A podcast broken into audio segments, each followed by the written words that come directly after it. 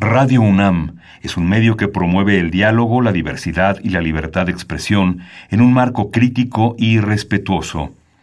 Los comentarios expresados a lo largo de su programación reflejan la opinión de quien los emite, mas no de la radiodifusora. Radio UNAM presenta Al compás de la letra. Al compás de la letra. Un programa conducido por María Ángeles Comezaña.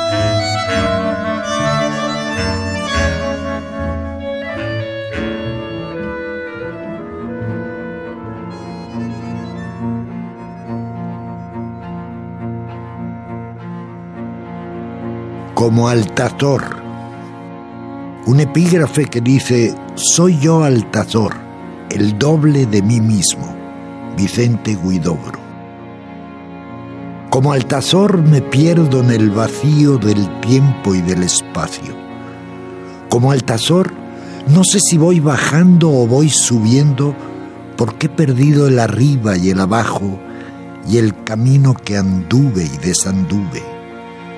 A veces pienso que vengo de una luna, porque recuerdo siempre un caminar de noche bajo una hermosa luz de tierra llena. Y ni siquiera tengo ese sentir de haber nacido, ni me quedan vivencias del ombligo pulsátil, ni de la luz primera, ni del grito vaciando mis pulmones. ¿Seré yo el que nací? ¿O el que nació fue otro? Porque al mirar mi rostro no puedo distinguir si estoy frente al espejo o me estoy asomando a una ventana. Y a veces dudo de si hablo con mi voz o con la ajena, si el latido es el propio o es prestado, si son míos los triunfos y los miedos, y si era para mí aquel beso que por fin no me dieron. ¿Habré vivido siempre usurpando otra voz y otra memoria? Y otros sueños hasta llegar a otra vejez y hacer el inventario de otra vida cada noche? Llegará el día en que, también como Altazor, descolgaré el paracaídas de mi puerta y saltaré a la ausencia para siempre. Y la pregunta entonces repetirá en el tiempo, ¿seré yo el que viví o el que vivió fue otro?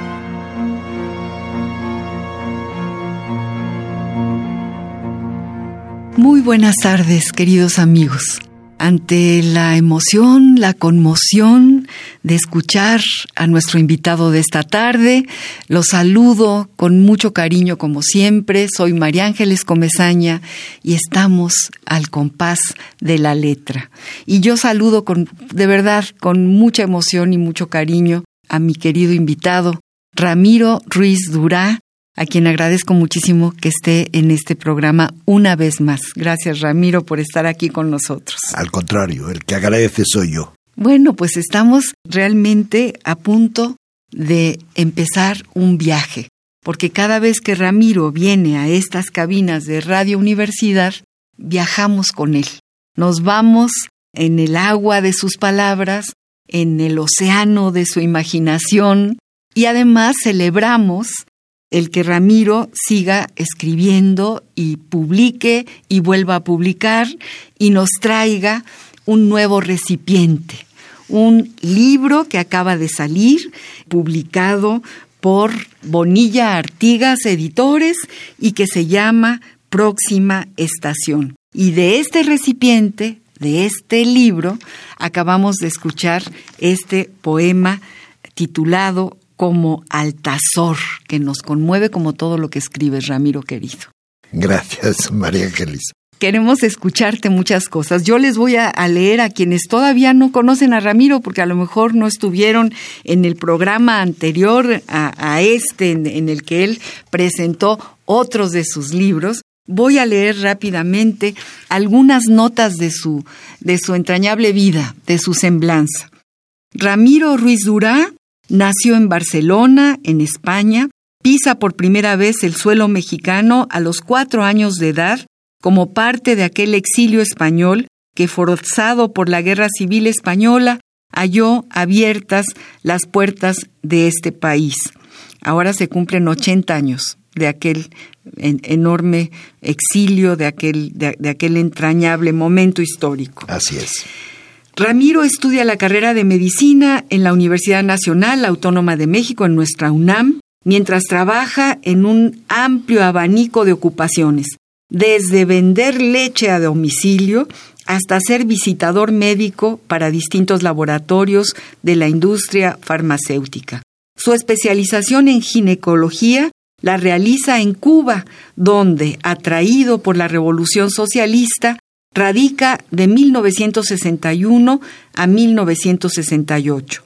Fracasa después en su intento de repatriarse definitivamente en España y se regresa a su México querido, donde continúa ejerciendo su especialidad en diversas instituciones de salud y en la práctica privada hasta que en 2008, explica él, decide cambiar el bisturí por la pluma cuando se le pregunta si hoy se siente mexicano o español, él responde que su nacionalidad es la del exiliado con todo lo que esto pueda representar en la actualidad. Ha escrito, antes de este libro, cuatro libros de poemas, Bitácora de viaje, Ropa vieja, Cantar los años y Habitando el tiempo. Y el día de hoy estamos aquí para hablar de este nuevo libro que se llama, qué bonito título, Próxima Estación. Ramiro querido. Este es nuestro invitado. Estamos en, en este espacio que Radio UNAM dedica y sigue dedicando cada jueves a las seis de la tarde a la poesía y a sus creadores. Y vamos a empezar a platicar con nuestro invitado que seleccionó una palabra de la que hablábamos hace un momento que se le ocurrió de pronto y seguramente por este recipiente, por el nuevo libro que nos trae a esta mesa. La palabra que tú decides, Ramiro, es la palabra libro. Y, y yo quiero preguntarte antes de que vayamos al diccionario, que es bonito lo que dice el diccionario del español de México sobre el libro, eh, tú cuéntame, eh, aquí te lo había yo hasta redactado, eh, le preguntamos a Ramiro por qué libro para él, cuál el paisaje que evoca esta palabra, en qué lugar del tiempo se produce, qué esconde un libro de sus poemas y qué ventanas abre un libro en la vida del poeta. Pues sí, mira, se me ocurrió la palabra libro porque creo que la palabra en sí es importante, pesa. Si, si no nos ponemos en plan definitorio de que un libro es un conjunto de páginas con portada y contraportada, etc., pensemos más bien que un libro es como un hijo y lo das a luz. Es parte de uno mismo realmente. Eh, se incorpora a la vida de uno y al mismo tiempo uno incorpora su vida a ese libro se le pare con miedo, como paren casi todas las mujeres. Esto con el miedo de que no salga bien y con la satisfacción, si es que ha salido bien, de que alguien te lo diga. Y, también se me ocurre que, que es una manera de desprenderte de tu obra para dársela a los demás. Yo tengo la impresión de que tu libro Próxima Estación ya no es tuyo, ya es, mío. Exactamente. Entonces, en esa medida, el libro cumple con la función un poco como de desahogar toda esa maravilla que, que tú llevas o que vas, que vas eh, tomando de tu vida cotidiana, de tus pensamientos, de tus conocimientos, la pones ahí en este recipiente, la metes al horno de Bonilla Artiga Editores, saludamos desde aquí a Juan Luis que queremos tanto, Juan Luis Bonilla, ¿no? Sale de ese horno y ya es un ser independiente de ti. Exacto, yo creo que el libro no existiría si nadie lo leyera, no existe, es algo que no ha nacido, nace realmente cuando alguien se le ocurre leerlo. Claro, es cuando, cuando se lo dejas al otro, ¿no? Es como la botella eh, tirada al mar y, y, quien se la encuentre y, quien se identifique ya, ya cumplió su razón de ser, este libro, esta, este objeto maravilloso. Yo creo que, que, esta palabra además eh, eh, quedó siempre un poco en mí esto de, porque hablábamos del libro y nos referíamos a que cuando yo cumplí 12 años, mi madre, como regalo ese día, me obsequió un libro de García Lorca, El romancero gitano, y entonces yo empecé a leerlo. A los 12 años.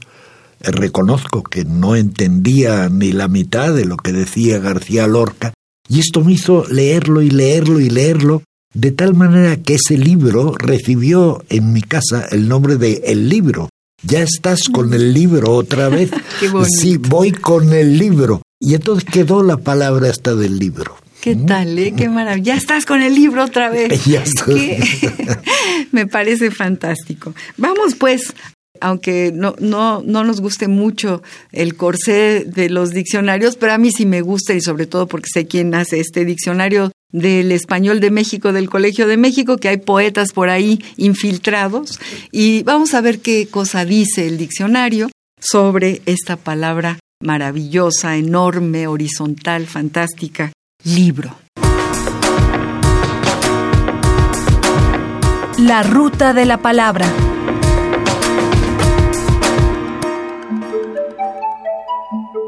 Libro. Sustantivo masculino. Conjunto de hojas de papel impresas y encuadernadas en el que se trata algún tema. Libro de texto, escribir un libro, libro de arte, libro de poemas, libro en cuarto. Cada una de las partes en que se divide una obra extensa, un tratado o un código el primer libro de la Eneida. Cuaderno generalmente grande y de pastas duras en el que se lleva el registro de algo. Libro de cuentas, libro de comercio, libro de actas. De acuerdo con el libro, según el libro, siguiendo el libro, etc.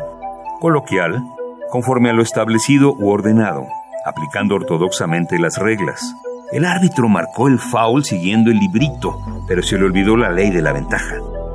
Zoología, tercera de las cuatro cavidades que forman el estómago de los rumiantes. Diccionario del Español de México de El Colegio de México.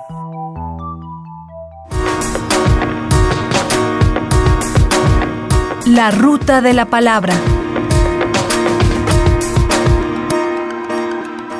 Pues no se equivoca.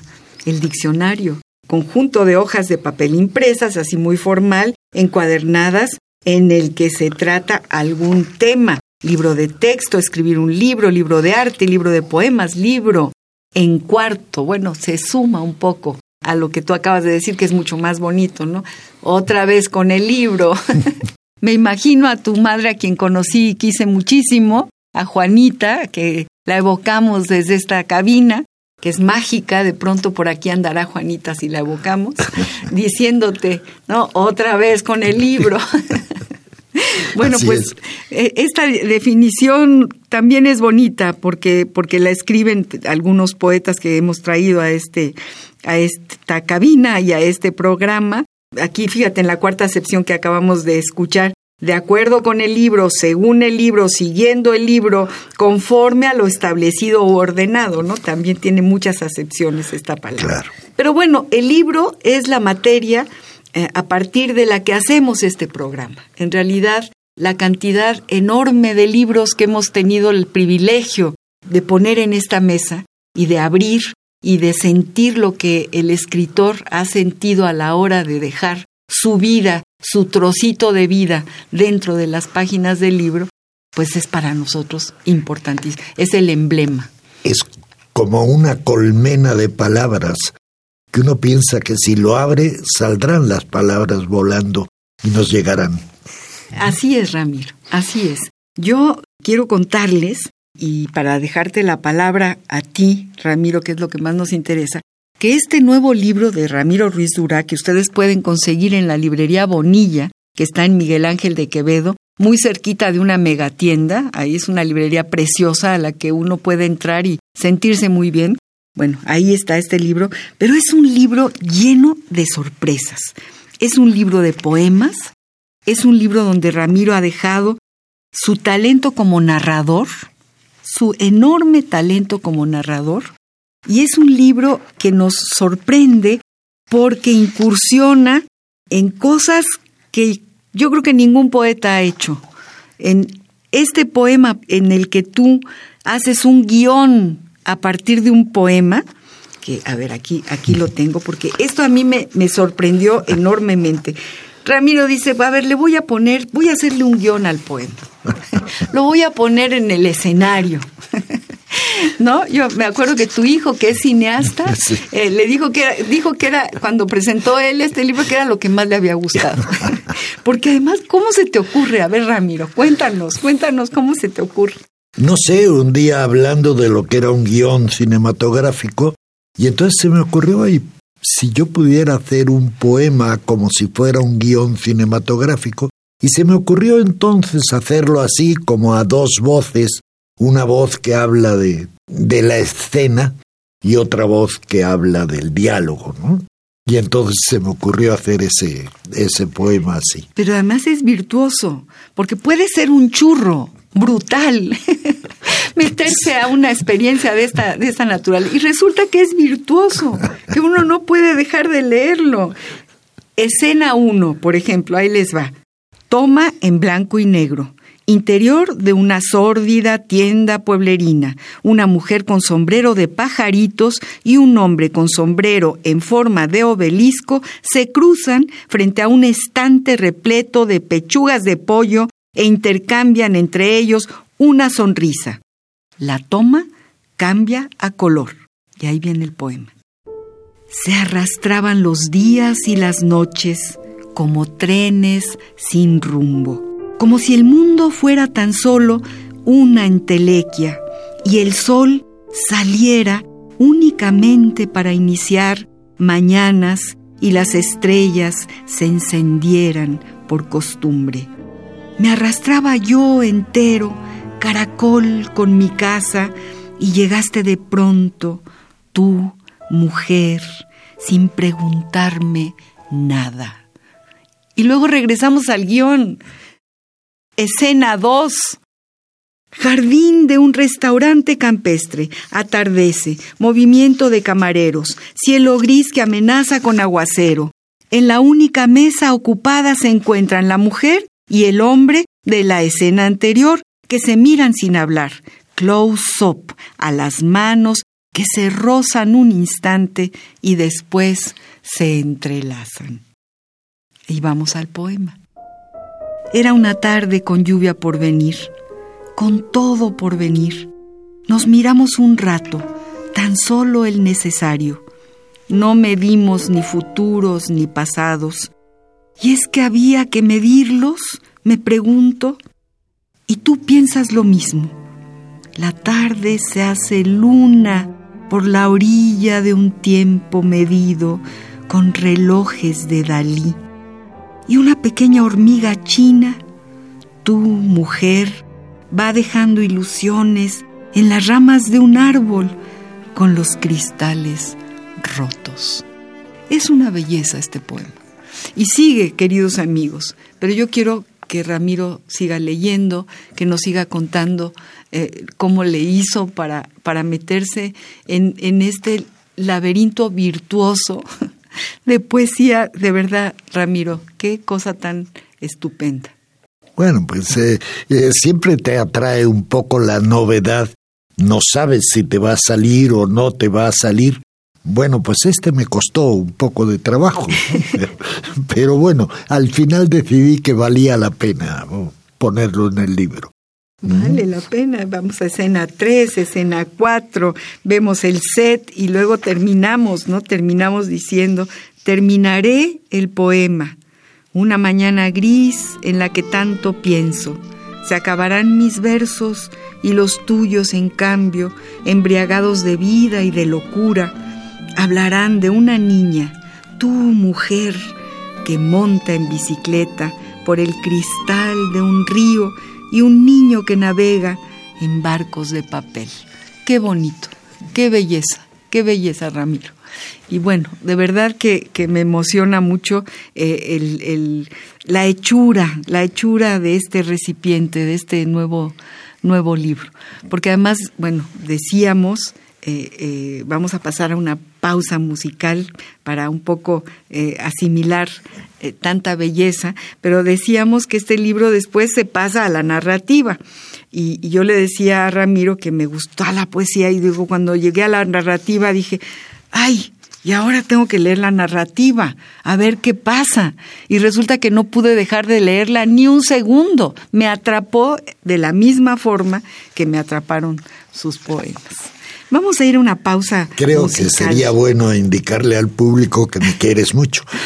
Bueno, el público que, le indicamos que te quiero mucho, pero no por eso este, soy nada más una palera, como quien dice, de tu maravilloso libro. En realidad te quiero mucho, independiente de eso, también quiero mucho a este libro que ya no es tuyo, que ya ya te amolaste, Ramiro, ya lo echaste a andar, lo metiste en esta barca llamada libro y ya es mío. Así que nada, te quiero mucho y tu libro es una maravilla.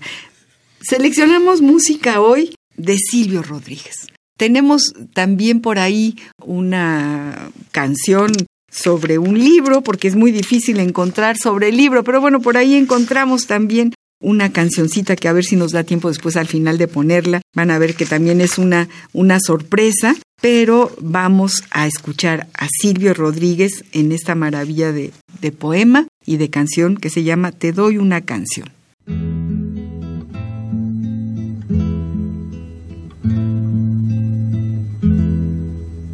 Como gasto papeles recordándote, como me haces hablar en el silencio como no te me quitas de las ganas, aunque nadie me ve nunca contigo. Y como pasa el tiempo, que de pronto son años sin pasar tú por mí detenida te doy una canción si abro una puerta y de la sombra sales tú. Te doy una canción de madrugada cuando más quiero tu luz. Te doy una canción cuando apareces el misterio del amor y si no lo apareces, no me importa, yo te doy una canción.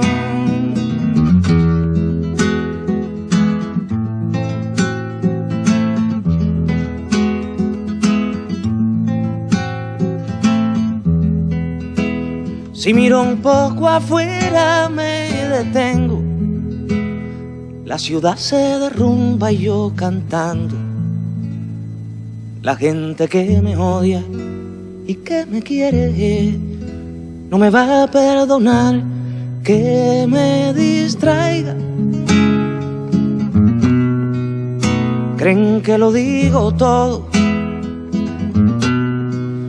que me juego la vida, porque no te conocen ni te sienten te doy una canción y hago un discurso sobre mi derecho a hablar. Te doy una canción con mis dos manos, con las mismas de matar.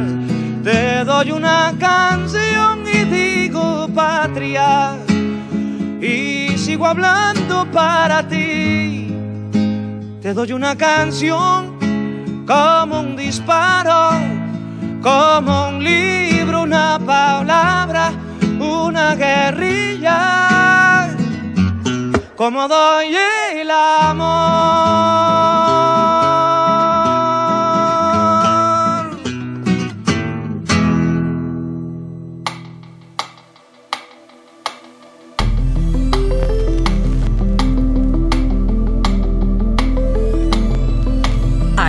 Compás de la letra.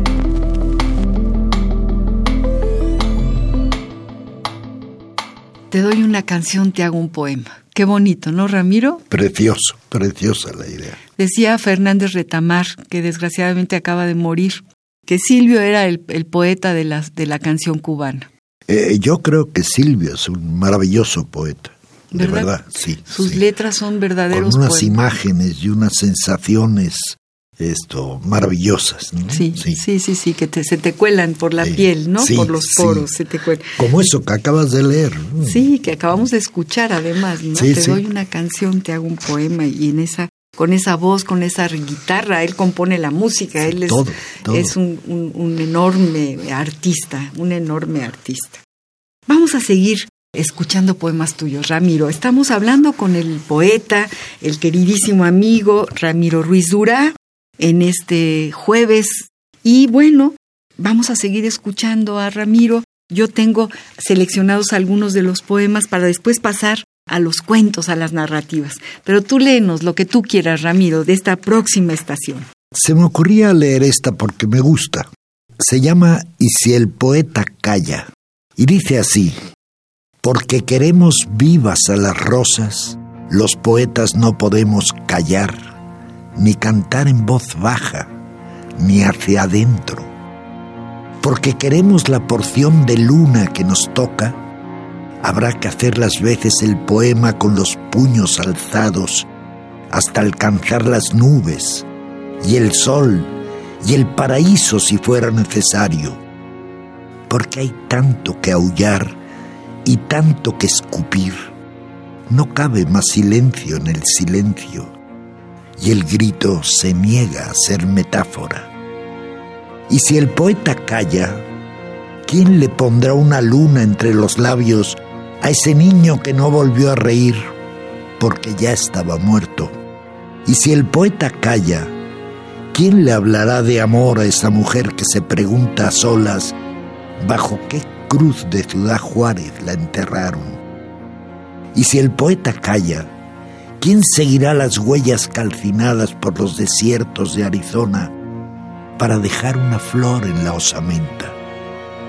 Y si el poeta calla, ¿quién cuidará del árbol de los asesinados, que son tantos, para que no se caigan sus nombres en invierno? Y si el poeta calla, ¿quién izará la poesía a media asta?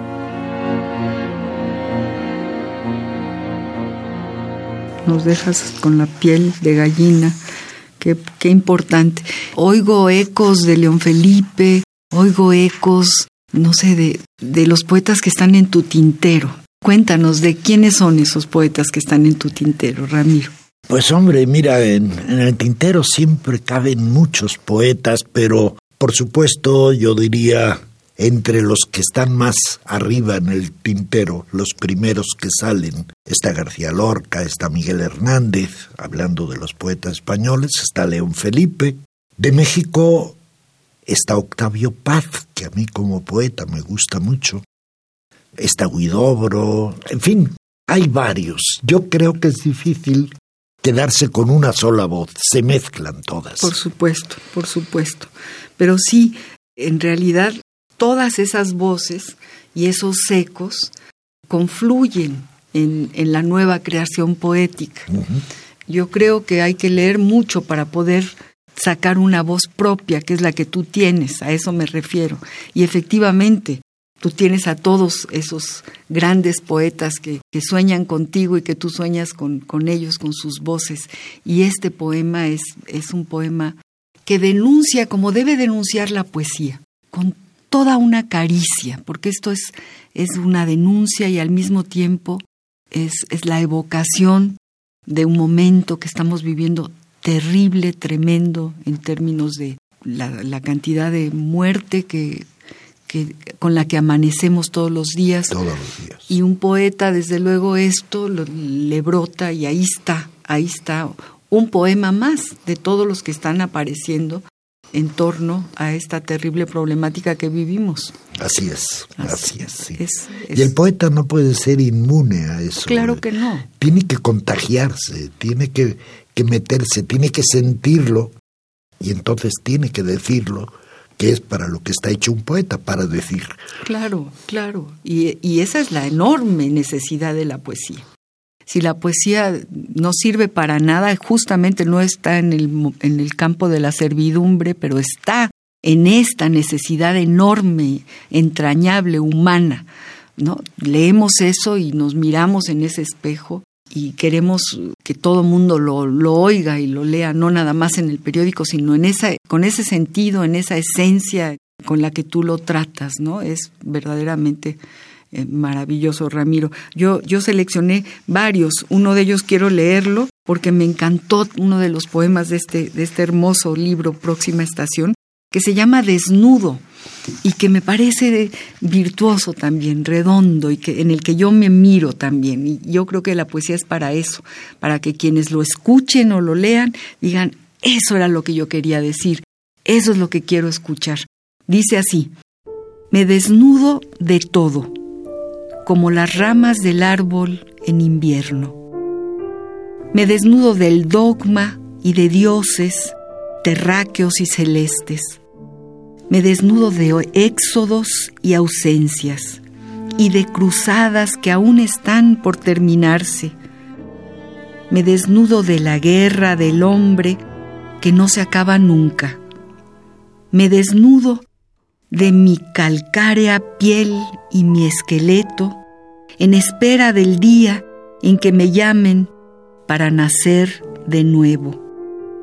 Me quedo únicamente con el beso y el pájaro y la flor y la piedra que rueda por el agua. Me quedo solo con el verso y la esperanza. Uy, qué bonito, Ramiro, querido. Qué bonito. Muy bonito como lo dices tú. No, bueno, y como los dices tú. Léenos otro, Ramiro, léenos algo con tu voz, que cada vez que tú lees, inmediatamente llama a mucha gente porque quiere, quiere volverte a escuchar. Es la familia, la familia, ¿no? Eh, mira, eh, eh, en este libro se me ocurrió, tú lo sabes, juntar prosa y, y poemas, pero dentro de los poemas también se me ocurrió meter un tipo muy especial que son las canciones, podríamos decir, de larga vida en España, por ejemplo, en manos de García Lorca o de, o de estas canciones se han cantado después en todas partes. Entonces la canción creo que cumple un, un, determinado propósito y tiene una estructura también especial. Hay rima, hay métrica, en fin. Entonces te quiero leer esta que se llama Canción del Sendero y el Pajarillo. Caracolas de polvo sobre el sendero, caracolas al aire son los recuerdos. Son los recuerdos, madre, que tantos tengo. Río largo de huellas, nos parecemos, ni a ti ni a mis pesares os mata el tiempo. No mata el tiempo, madre, sino el invierno. Pobre del pajarillo que está en la fuente, las plumas se le mojan y él no lo siente. Y él no lo siente, madre, de tan alegre. Que se mira en el agua como un espejo y al ver las nubes piensa que llegó al cielo, que llegó al cielo, madre, como los muertos. Qué bonita canción. Hay que ponerle música. Hay que ponerle Hay que ponerlos a, ponerla a cantar. Esta, qué bonita, qué bonita. Que se mira en el agua como un espejo y al ver las nubes piensa que llegó al cielo. Qué bonito, Ramiro, que por eso digo que, que experimentaste, te volcaste con todo. Y efectivamente esto tiene una, son nectasílabos, ¿no? Eh, sí, tiene una métrica, y es, es preciosa esta canción. Y, y, aquí en este libro hay varias canciones, hay que, hay que comprar el libro y hay que leerlas todas. La canción del carrusel, canción para una boda, es una belleza, canción del corro de la muñeca, y nos evoca desde luego a Andalucía, y nos evoca a los duendes y a todo este imaginario del que está hecho la poesía de Lorca y de Machado, y en fin, eh, y tuya en este momento. Pero ahora vamos a, pasar a una sección que, creo que te va a gustar a ti también, Ramiro, y espero que a nuestro público le guste, que es nuestra sección de epistolario. Seguimos Ah, sí, creyendo claro. en la importancia de las cartas claro. y en la selección de las mismas. Y creemos desde aquí que las cartas forman parte de una fuente de una fuente literaria importante, son una fuente literaria importante. Y uno va reconociendo plumas y va reconociendo imágenes también en el desenfado de una carta escrita para alguien, ¿no? Direct, dirigida a una sola persona, que ahora ya nos, no- nos mueve a todos, ¿no? Ya dirigida a todos. Vamos a- a escuchar eh, esta, esta carta, fíjate, Ramiro, escrita por Luis Cardosa y Aragón, que tú creo que conociste, ¿verdad, Ramiro? Eh, personalmente no, pero, Pero, sabes quién es. Claro. Gran escritor, gran crítico de arte, Sí. un hombre fantástico, Estupendo. extraordinario, guatemalteco, que vino a México en el exilio, en el exilio guatemalteco. Y él escribe una carta a otro intelectual que nació en España pero se nacionalizó mexicano, que es José María González de Mendoza. Y es una carta curiosa, con este estilo de Cardosa y Aragón, que tiene como un humor muy especial, y luego platicamos de tus cartas, Ramiro. Epistolario. Domicilio conocido. Domicilio conocido.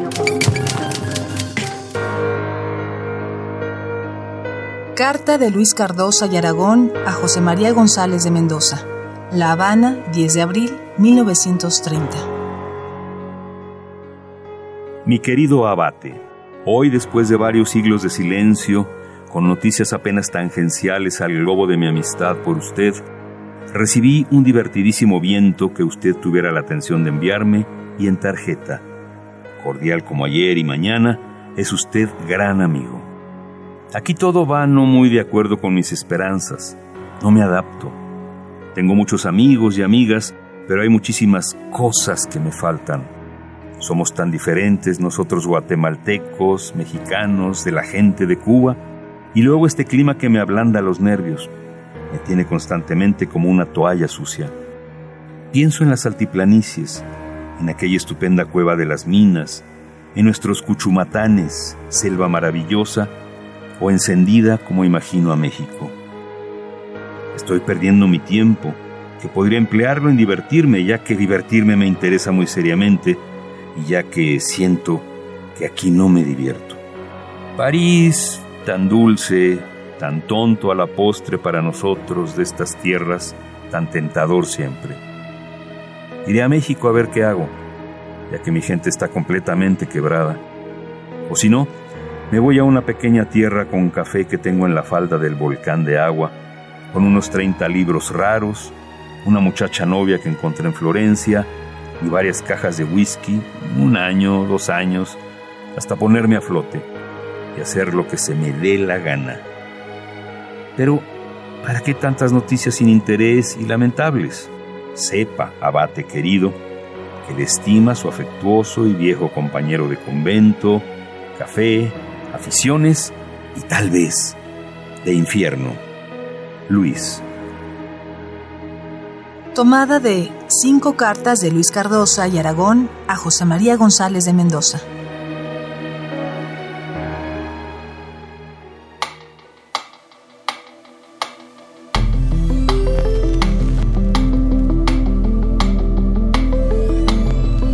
Al compás de la letra.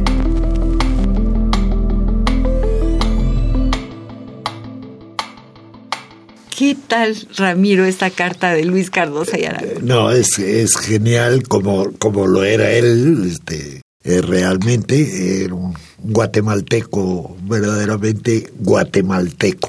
Así Amaba su país por encima de todo. sí. Pero es divertido, ¿no? Sí, cómo, sí. cómo le escribe a su camarada, ¿no? A su abate, a su... Con- eh, todas las penurias de Cuba, Sí, sí. como una toalla mojada. como una toalla mojada. Sí, por que ya no, con el, tú lo sabes muy bien, que tú viviste mu- muchos años. Cuéntanos un cachito de tu estancia en Cuba, de aquel, de aquella casa donde tú estabas con tu madre, Ramiro. Cuéntanos, estudiando o, o Eh, ejerciendo. Sí, yo llegué a Cuba ya siendo médico, médico general, y tuve una primera etapa de nómada, me mandaban a distintas localidades, como médico general de acuerdo a las necesidades del Ministerio de Salud. Fue después de unos tres años ya de estar allí trabajando que pedí terminar la residencia, es decir, la especialidad que yo ya había iniciado en México de ginecología. Se me concedió y fui a Santiago de Cuba y terminé la especialidad. Terminé después siendo director de la maternidad y ahí es donde mi madre me ha ido acompañando todo este tiempo, y hemos vivido en distintos pueblos, Jibara, un pueblo encantador, las Tunas, un pueblo horrible. Esto, Como diría Carlos de Aragón. Sí, exacto. Luis Carlos de Aragón. Exacto. Esto, Las tunas sin tunas, a lo mejor. Sin tunas, por supuesto, no hay ni una. Realmente esa, esa sitio se llamaba Victoria de las Tunas y todavía se llamaba así cuando yo vivía ahí. Los cubanos quisieron quitarle la palabra de la victoria porque la habían bautizado así por una victoria de los españoles cuando la guerra con Cuba. No me digas. Entonces, claro, de pronto sobraba la victoria, era una derrota, no una victoria. Y se llamó Las Tunas. Santiago, eh, entrañable, Santiago de Cuba, y después terminé en La Habana, esto muy, muy a gusto, ya casado, ya entonces casado, y donde nació mi primera hija, Conchita. Le mandamos un beso a Conchita con mucho cariño. Yo le avisaré que le has mandado el beso. Espero que nos escuche. Eh, sí, para, estoy, que, para que le llegue de mi propia voz. Estoy seguro, estoy seguro. Y a ver, en aquella eh, digamos, etapa te imagino joven, guapísimo, Ramiro, que un galán de galanes ahí en las cubanas en lo que serían contigo. Eh, ¿Tú ya escribías, ya te sentabas en la noche, ya hacías algún poema? Yo recuerdo hace mucho tiempo que, que sí, que estabas ejerciendo la medicina, pero, pero escribías. Sin embargo, tuve ahí un lapso. Sí, yo, yo había escrito por allá en la, en la adolescencia eh, horribles poemas seguramente dedicados a la chica guapa de la clase y a cosas de esas. Y luego, durante mi carrera, lo dejé. Me absorbió quizá tanto la carrera que me olvidé absolutamente hasta que un día determiné que ya estaba muy viejo para la carrera, para seguir ejerciéndola, y muy joven para morirme. Y entonces decidí dedicar el resto de mi vida. Eso me parece virtuoso, absoluta y totalmente virtuoso. Y además, eh, eh, también supongo que en ese, en, en ese lapso de tu, de, tu etapa, de esa etapa de médico, de, del ejercicio de la medicina, también de la militancia política, Ramiro, porque, porque también eso te ocupaba muchísima parte de tu vida, ¿no? de tu necesidad sin la menor Duda, sin la menor duda. Eh, en México la militancia política fue siempre en organizaciones españolas del exilio, porque era el exilio que aún se iba a acabar e íbamos a regresar y entonces yo milité en la JSU, que eran las Juventudes Socialistas, Unificadas, en el Partido Comunista de España en México. Después, naturalmente, en Cuba, pues participé de toda la en una serie de, organizaciones de la revolución y todo esto. Fue después ya al final, eh, a mi regreso a México, cuando voy apartándome o dejando un poco de lado la militancia y dedicándome ya más a la, a la carrera en sí, ¿no? Y bueno, pues eso es lo que te puedo eso es, contar. Eso es lo que nos puedes contar a todo este público que te está siguiendo, a, nuestro público querido de, de Al Compás de la Letra. Y yo quiero pasar ahora a esta otra parte de nuestro recipiente, de nuestro libro precioso. bueno, y, y, una pregunta para no quedar, dejarlo en el aire, que, que, que no se quede colgado del aire. ¿Guardas tú alguna carta han sido importantes la carta en tu ir y venir de España a México, México a Cuba, etcétera? Claro, y yo creo que las cartas que guardo entrañables son las cartas de noviazgo con mi mujer, que ella estaba en México y yo en Cuba. Exacto. Durante un año nos escribimos, hicimos el noviazgo por carta, y en las cartas decidimos casarnos y las cartas están guardadas en casa y se va viendo cómo va evolucionando ese noviazgo hasta llegar a, a, la practicidad de, bueno, ¿y cuando nos casamos? Y, va a haber pastel o no va a haber pastel, ¿no? Que tienes un poema precioso en, en, uno de tus libros. Sí, sobre las cartas. no, y además sobre eso, ¿no? Sobre, sobre ya es el momento, ¿no? Tú dijiste o yo dije, no lo sé, algo así, ¿no? Sí, sí, sí, tienes toda la razón. Sí, sí, sí, sí, sí, sí. Precioso, precioso poema también, Ramiro querido. Pues bueno, pasamos entonces a la narrativa. Esta narrativa, después de leer la poesía, uno dice cuentos y bueno, se encuentra realmente con el asombro, el asombro del, talento de Ramiro Ruiz Durá para su narrativa, porque él escribe y nos mete, tiene esta, tienes, Ramiro, esta virtud enorme de meter a los lectores absolutamente a la atmósfera de lo que estás describiendo. Tú eres un constructor de atmósferas. O sea, porque nos hablas del agua, del que va pasando, del que come, de que olemos, sentimos, eh, tenemos el sabor de lo que nos, nos ofreces, eh, nos pones el mantel y este es un banquete. Bueno, pues ahora vamos a pasar, Ramiro, a la tercera parte de tu bellísimo libro, que es tu narrativa. Y yo les digo, queridos amigos, a todos los que nos están escuchando, que de verdad es una sorpresa. A ver, son nueve o diez cuentos pequeñitos, diría mini cuentos de dos cuartillas y media, que en una página ni siquiera da a dos páginas, ¿no? Y bueno, eh, les voy a dar los, los títulos para que vayan ustedes saboreando. Y es esta, esta enorme capacidad de la sorpresa. Primero, enorme capacidad de meternos en la, en la trama de lo que tú estás escribiendo, Ramiro de hacernos partícipes. Nos olvidamos de nosotros y olemos, nos saboreamos, vemos el paisaje, lo que rodea. No, no, pierdes nada, o sea, es todo, todo, todo, todo te sirve para tu atmósfera, ¿no?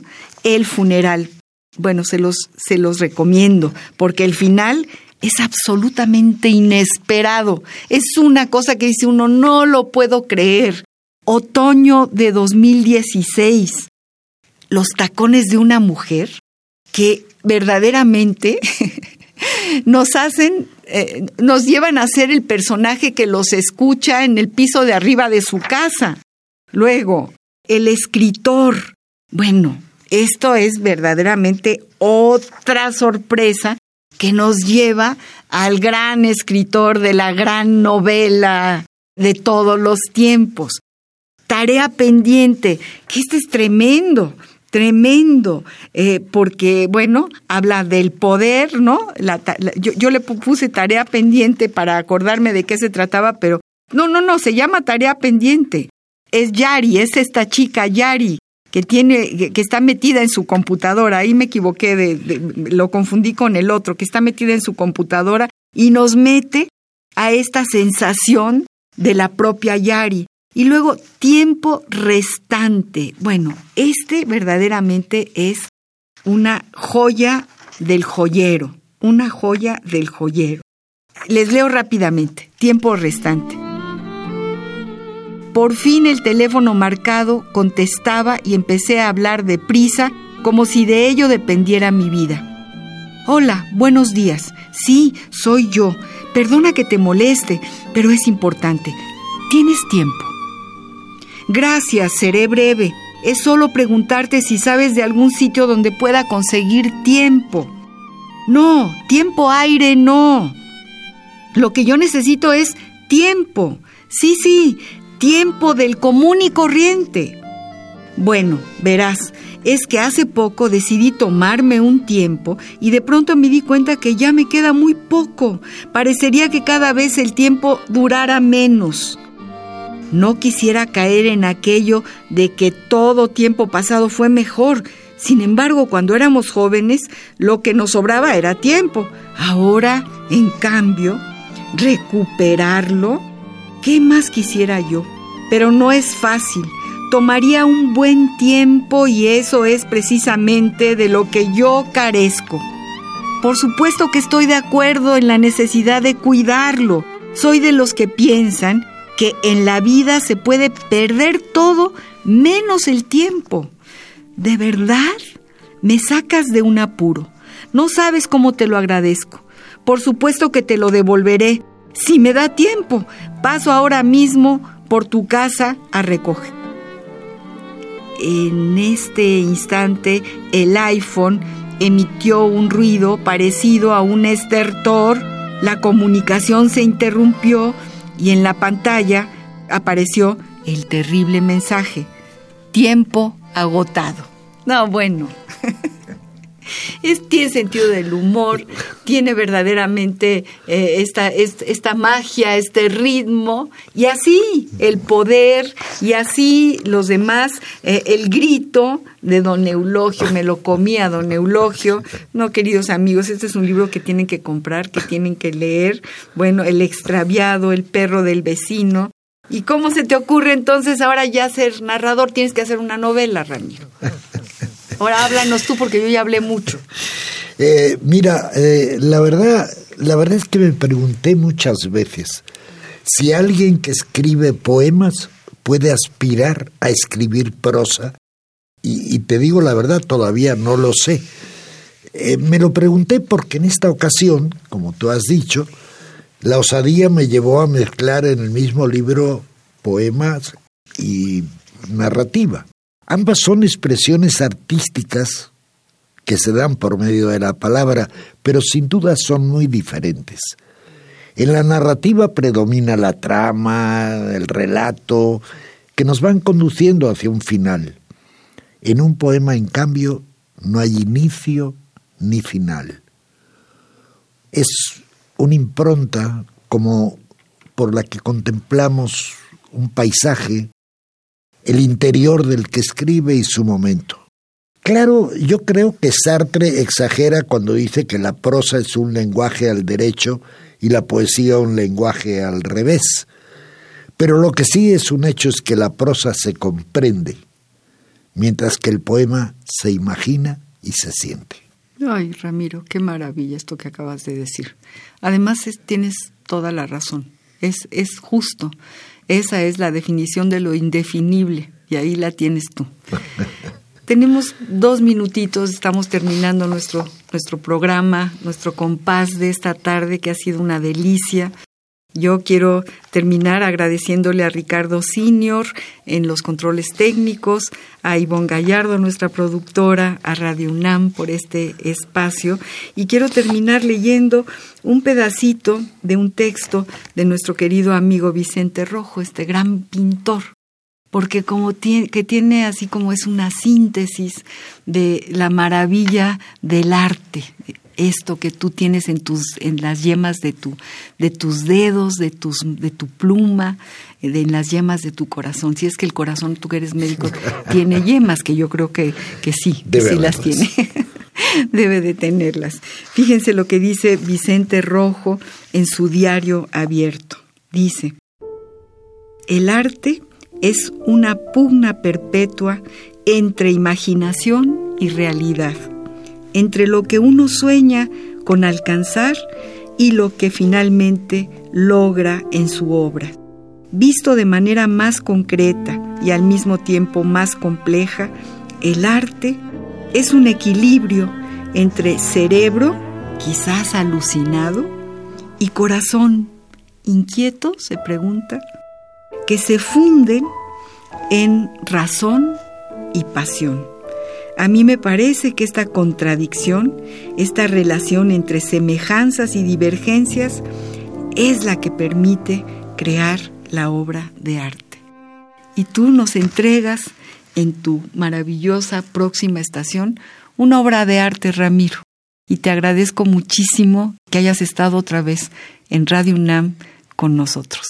Como siempre, el agradecido tengo que ser yo estar en tu compañía ya es una gran esto, oportunidad en la vida y yo agradezco mucho la invitación para este programa. Queridos amigos, hasta el próximo jueves al compás de la letra.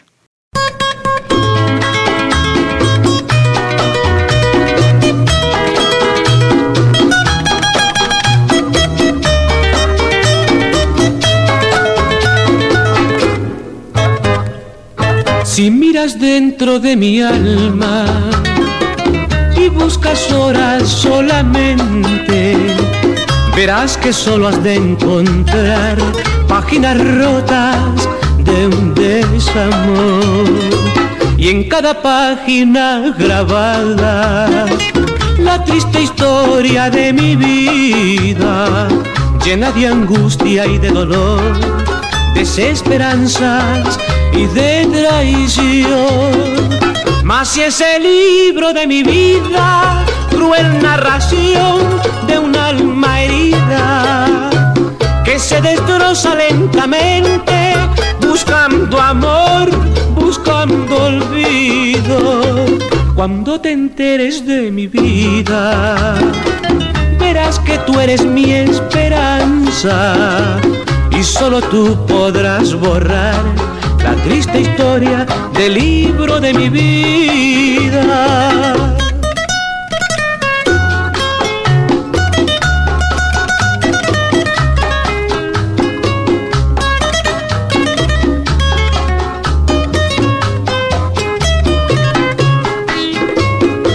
Mas si ese libro de mi vida, cruel narración de un alma herida, que se destroza lentamente, buscando amor, buscando olvido. Cuando te enteres de mi vida, verás que tú eres mi esperanza y solo tú podrás borrar la triste historia del libro de mi vida. Ay, amor, del libro de mi vida.